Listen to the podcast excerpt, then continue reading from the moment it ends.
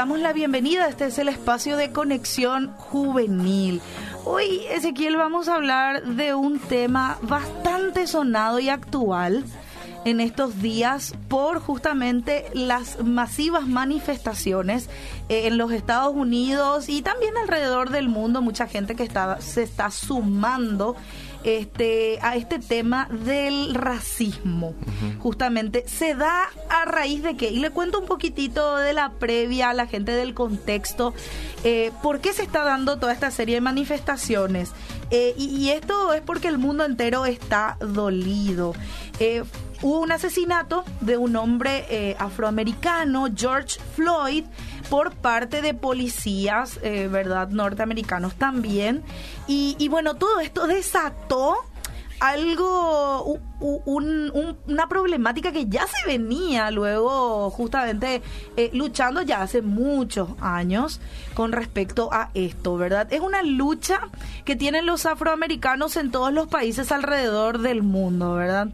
Eh, y, aquí en nuestro país quizás no lo resentimos tanto con respecto a personas afroamericanas. Bueno, no hay mucha gente eh, afroamericana, pero sí este, tenemos otras formas nosotros de, de ser racistas también. Y por eso me parece súper importante comentarlo y hablarlo aquí. ¿Cómo entonces, y, va la pregunta de, de este joven, cómo yo puedo reaccionar delante eh, del racismo. Y esto no nos sorprende ese, ¿verdad? Eh, es un tema súper actual. Eh, tal vez creo que es un tema bastante antiguo y actual. Sí. O sea, creo que el racismo no se ha erradicado totalmente de la mentalidad de la sociedad. como vos bien lo habías ya mencionado, es algo que eh, mucha gente entiende el racismo porque discriminamos a personas que son de diferentes color, pero hay tantas otras cosas que hemos hecho y hemos actuado de manera inconsciente tal vez o por ignorancia. Sí. Eh, siendo, no sé si racista, pero como lo que dice la palabra del Señor, haciendo eh, excepción. Claro, entonces eh, deberíamos un poco poder estar atentos a este mm, a esta respuesta según la pregunta y para poder tener un claro panorama acerca de cómo Dios quiere que actuemos como cristianos, ¿verdad? Muy bien, y, justamente de esto hoy queremos hablar, eh, que el racismo es algo latente en nuestra sociedad eh, y muchas veces somos testigos de ello. Al mismo tiempo, y con respecto, hablemos ahora ya como creyentes, ¿verdad? Nosotros específicamente. Eh, tenemos esperanza en el Evangelio, Ezequiel, pero también estamos convencidos de que esto no es que se va a acabar de acá un mes lastimosamente, eh, ni con la mayor cantidad de manifestaciones en las grandes ciudades, por más de que éstas sean totalmente necesarias. Y no, el racismo es un mal del corazón. Es un problema del pecado. Entonces, si buscamos erradicar el racismo y toda clase de males en las que un ser humano es discriminado por otro y no es tratado con respeto, tenemos que tratar sistemáticamente y por largo tiempo este problema en nuestro corazón. Sí. Y, y es tanto personal como también comunitario. Y es como acabar con algún tipo de cáncer, porque en su carta a los romanos, Pablo nos recuerda una y otra vez que todos pecamos, todos estamos destituidos de la gloria de Dios, pero también nos dice Pablo que el Evangelio puede salvar a cualquiera no dice solamente a, los judíos, no dice solamente, no sé, a los puertorriqueños, a los brasileros, a los paraguayos, sino que no hay distinción delante de Dios. El Evangelio es la mayor demostración de la justicia de Dios. y, nos muestra cómo es verdaderamente la justicia de Dios, muy por el contrario a nuestra justicia humana, ¿verdad? Porque eh, un hombre inocente sacrificado para que los culpables sean justificados, pero siempre esto a través de la fe. Y, y todos, es, es tan lindo ver cómo el Evangelio abarca a todos. No importa tu nación, no importa tu color, tu raza, todos reciben por gracia el perdón de Dios. Anita, pero déjame un poco eh, aportar algo al respecto Sí. a la palabra justicia, porque muchas veces la gente entiende justicia eh, con reclamar derechos eh, legales o reclamar eh, cierto tipo de cosas, ¿verdad? Con un abogado, Sí. eh, imputándole a alguien, querellándole a alguien. Entonces así se hace justicia, ¿verdad? Y creo nomás que mm, entendiendo un poco lo que la palabra de Dios nos quiere decir con la palabra justicia, ¿verdad? Yendo un poquito a lo que nos enseña un poco la Biblia, la palabra justicia tiene que ver mucho con lo que nosotros hacemos con los demás. Sí. O sea, no es a quién yo quiero querellar, sino cuánta justicia tengo yo con la persona eh, a quien yo puedo beneficiar. Por ejemplo, eh, vamos al ejemplo de una, una, una persona de edad avanzada que no puede ir al súper. Sí. ¿Cómo yo puedo hacer justicia? Wow. Ayudando. Ofreciéndome y decirle, mira, eh, abuela, abuelo, yo voy al súper por vos. Sí. Dame, dame la lista y yo me voy y compro y te traigo. Eso es a lo que la palabra de Dios nos, nos lleva a nosotros como cristianos, es hacer justicia. A sacrificar. Claro, porque es lo que ju- justamente Jesús vino a hacer. Sí. Entonces nosotros lo que tenemos que entender acá que no es justicia de eh, eh, esperar que venga alguien y, demandarle que se sí. vaya eh, preso, o se vaya a la cárcel o, o- o- o cobrarle lo que me debe, ¿verdad? No, sino que la justicia que se, yo puedo hacer es ofreciéndome, Sí. por- dando el ejemplo de la abuela que no podía ir al súper, hacer las compras en el súper para que ella tenga la provista. Eso es hacer justicia. Wow. Y eso tiene que cambiar en nuestra mente, ¿verdad, Ezequiel? Porque eh, justamente lo que Pablo nos anima a presentar nuestra vida para agradarle y no conformarnos a este tiempo, porque la justicia, como vos decís, es muy diferente a la que vende el mundo, a la que es la de Dios, la que vos estabas hablando. Y habla de ser continuamente transformados en nuestra mente, la renovación. Y el resultado de esta renovación sistemática, obviamente, afecta a cada creyente, a su familia, a su iglesia y hasta la sociedad entera. Eh, y si seguimos leyendo Romanos, del 12, eh, el capítulo 12 al 15, vemos justamente que las convicciones que nosotros tenemos en el Evangelio, nuestra fe, la gracia, es la que va a determinar nuestra conducta. Por eso podemos decir que el racismo es un problema del corazón. Eh, nuestra fe va a regir nuestro accionar. Entonces, allí, allí iniciamos el proceso. eh, eh, si queremos dejar esta actitud, y justamente después lo vas a hablar con respecto a eso, ¿verdad? Eh, el decir a uno mismo que no piense más de lo que es. Eso dice Pablo. La primera instrucción de Pablo en Romanos 12.3 dice, digo a cada uno de ustedes que no piense de sí mismo más de lo que debe pensar. Y tenemos que escuchar eso especialmente con referencia al racismo. ¿Sí? Eh, y a cualquier otro tipo de aspecto de desprecio hacia otra persona, porque el Evangelio tiene que cambiar nuestra manera de pensar. Y así va a cambiar nuestras relaciones en la iglesia, nuestras relaciones con la sociedad y nuestra actitud también hacia las autoridades y hacia los demás. Entonces, ¿qué es lo que podemos hacer, Ezequiel? ¿Cómo nosotros podemos infundir en nosotros sistemáticamente estas verdades? Empezar a cambiar. Y, y a continuación, yo sé que vos tenés un plan de quimioterapia para eliminar el cáncer, porque es un cáncer el racismo. Sí, ¿Sí? Y, y es necesario hacer una cirugía profunda. sí. Necesitamos entrar en el hospital del Señor. Bueno, creo que es importante mencionar algo que tengo ahora mismo en mente. Me hace acordar nomás cuando Pedro se va a la casa de- del centurión Sí, y imagine- imaginémonos a Pedro lleno de Dios eh, después de ya de Pentecostés, ¿verdad? Él había predicado antes y muchísimos se convirtieron y eh, fíjense cómo él llega sí. a la casa, ¿verdad? Ustedes saben que para un judío es asqueroso entrar. Uy, sí. Sí. O sea, no debemos desjactarnos Ujú. Por tener la verdad. Wow. Sí. O sea, no jactarnos de, de que porque conocemos a Jesús somos superiores a los demás. Uy, sí. Si bien sabemos que somos más que vencedores, pero no jactarnos de esas cosas que hacen que nuestro corazón se vea permeado de todo este cáncer. Sí. que lo que Dios quiere hacer con nosotros es en ese proceso poder ir puliendo nuestras vidas. Poder ir, porque después le veo a, un Pedro cambiado. Sí, totalmente. Con la exhortación de Pablo a un Pedro cambiado.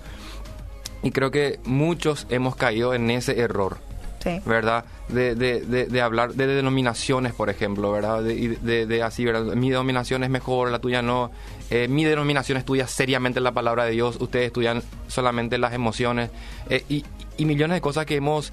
Eh, han hecho que daños en muchas personas y en, hermanos nuestros, ¿verdad?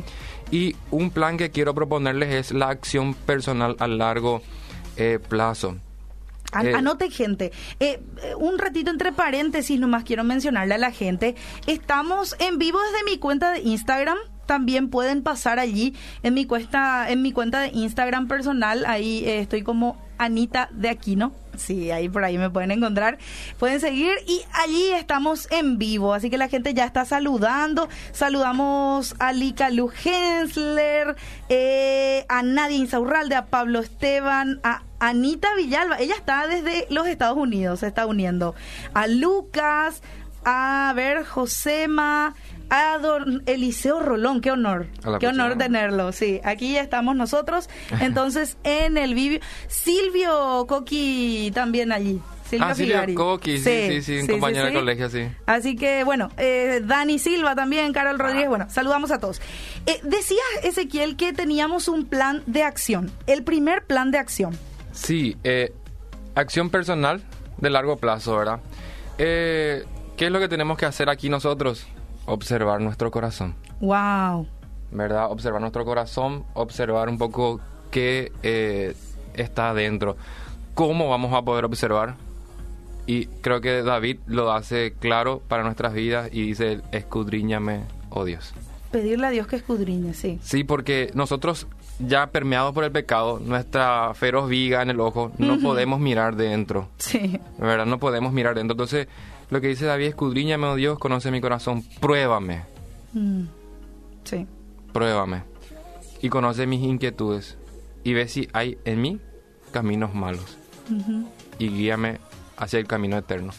Acá lo que tenemos que entender es que no podemos entrar nosotros en ningún tipo de, de, de, ¿cómo no, no sé cómo decirlo, de, de, de dictaminar, de juzgar. No quería decir juzgar, juzgar pero es lo, que le queda mejor, ¿verdad? Es lo que hacemos, sí. Entonces, ¿hay algún sentido, por mínimo que sea, de desconfianza o menosprecio hacia una persona por causa de su raza, nacionalidad o clase social? Uy, y ahí vamos, Ezequiel, eh, a nuestro. vamos a aterrizar ahora a Paraguay cómo a veces somos, y digo eh, lo somos porque muchas veces yo también caí en eso, ¿verdad? Si discriminamos, por ejemplo, a nuestros países vecinos. Digo nomás un ejemplo. Tenemos este, toda la historia de la guerra y demás que mucha gente creo que tiene allí clavada en el corazón, pero eh, ¿cómo nosotros mismos en nuestro corazón estamos juzgando a nuestro próximo? ¿Verdad? Eh, me lleva nomás a pensar eso que vos estás diciendo. No, que y, ver un poco cómo estamos tratando a, a ese tipo de personas, ¿verdad? No, no, no, no por y vuelvo al tema de lo de lo de lo que lo que hacía Pedro, ¿verdad? O sea, imaginémonos, él se iba guiado por Dios a esa, a esa casa y él le saluda, ¿verdad? Con un saludo bastante desagradable. Sí. Eh, examinemos nuestro corazón a la luz de la palabra, a la luz de Dios y veamos si nos actuamos así como Pedro. Sí. ¿Verdad? ¿Será que soy como Pedro también? Sí, entonces, que hago excepción. entonces como el doctor siempre tiene que hacer los análisis antes de medicar, necesitamos que el Señor haga ese análisis para que Él nos pueda medicar y nosotros seguir el plan de medicación. Ajá, sí. Acción familiar a largo plazo. Eso sería ya en un segundo paso. En un segundo paso, ¿verdad? Sí. Acción familiar de largo plazo. Eh, tu familia y tu hogar deben ser un lugar de hospitalidad mm, para cualquiera. Mira para cualquiera, sin importar el color de la persona o su cuenta bancaria. Uy, sí, sí. Para lograr eso, debemos preguntarte primero, ¿nos tratamos con respeto dentro de casa? Uy, sí. Eh, sin menospreciar a los demás dentro del hogar. No es una cuestión pequeña esta, no, ¿verdad? No, no, eh, tratamos con respeto a nuestros hijos. Mm. Eh, a tu esposo o tu esposa. Justamente hablaba con un joven estos días, eh, porque estaba trabajando conmigo y le decía yo, eh, nosotros los varones tenemos fuerza y Dios nos diseñó con fuerza, no para estar sobre, sobre las mujeres como esposas o como hijas, Sí. sino para proteger a ellas. Wow. O sea, eh, eso tiene que ver demasiado cómo Dios nos diseña a nosotros. Sí. No para estar por encima, Sí. sino para cumplir una función de protección, de fuente o de eh, o de red de wifi, como dice, como decía un profesor, ¿verdad? O sea, dentro de esta red, acá yo protejo.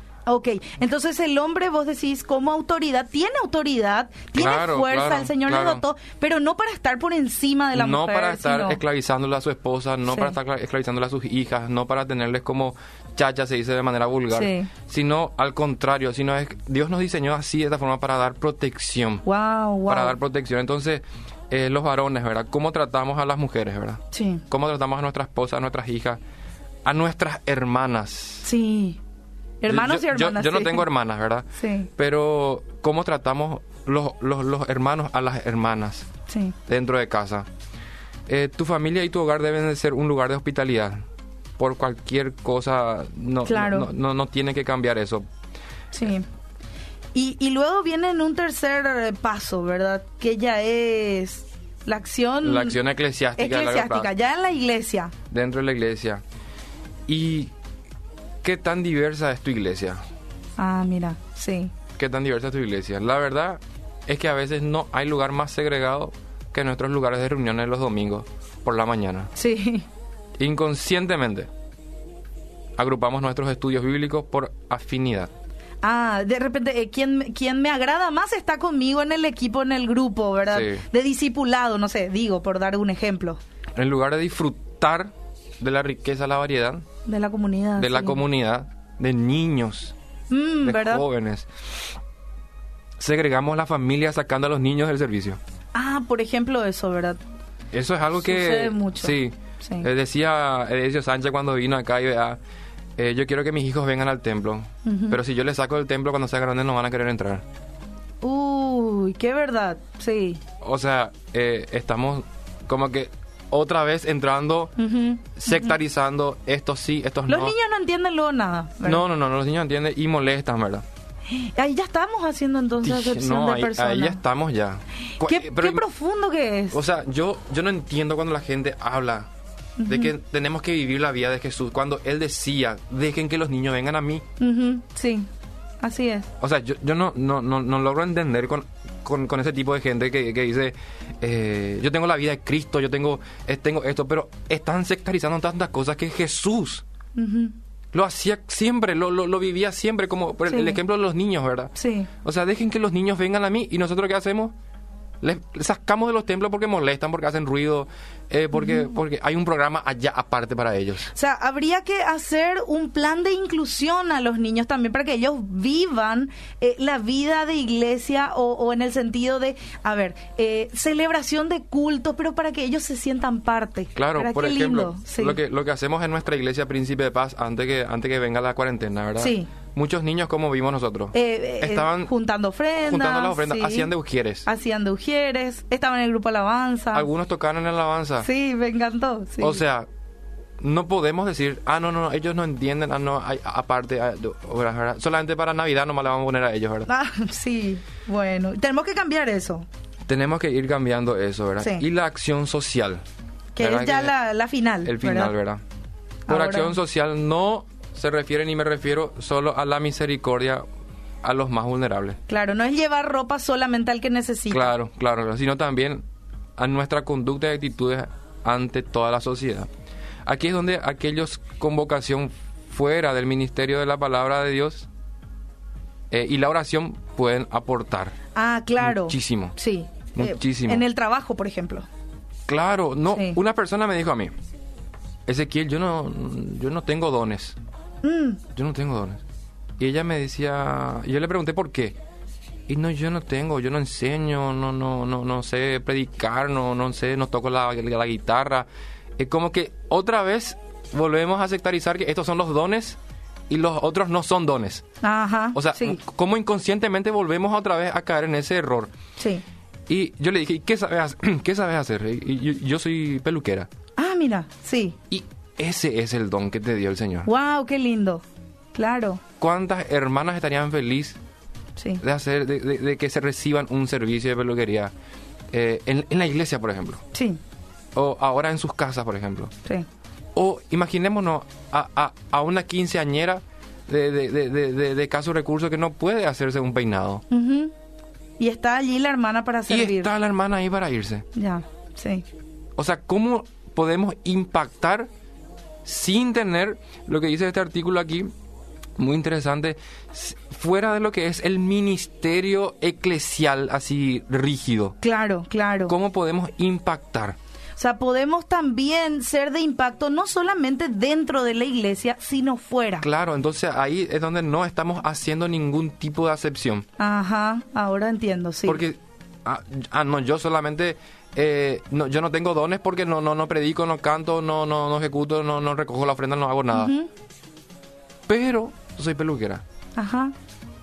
Y Sí. utiliza, utiliza ese don de peluquería para irte. Claro. Y claro que el Señor te va a dar palabra.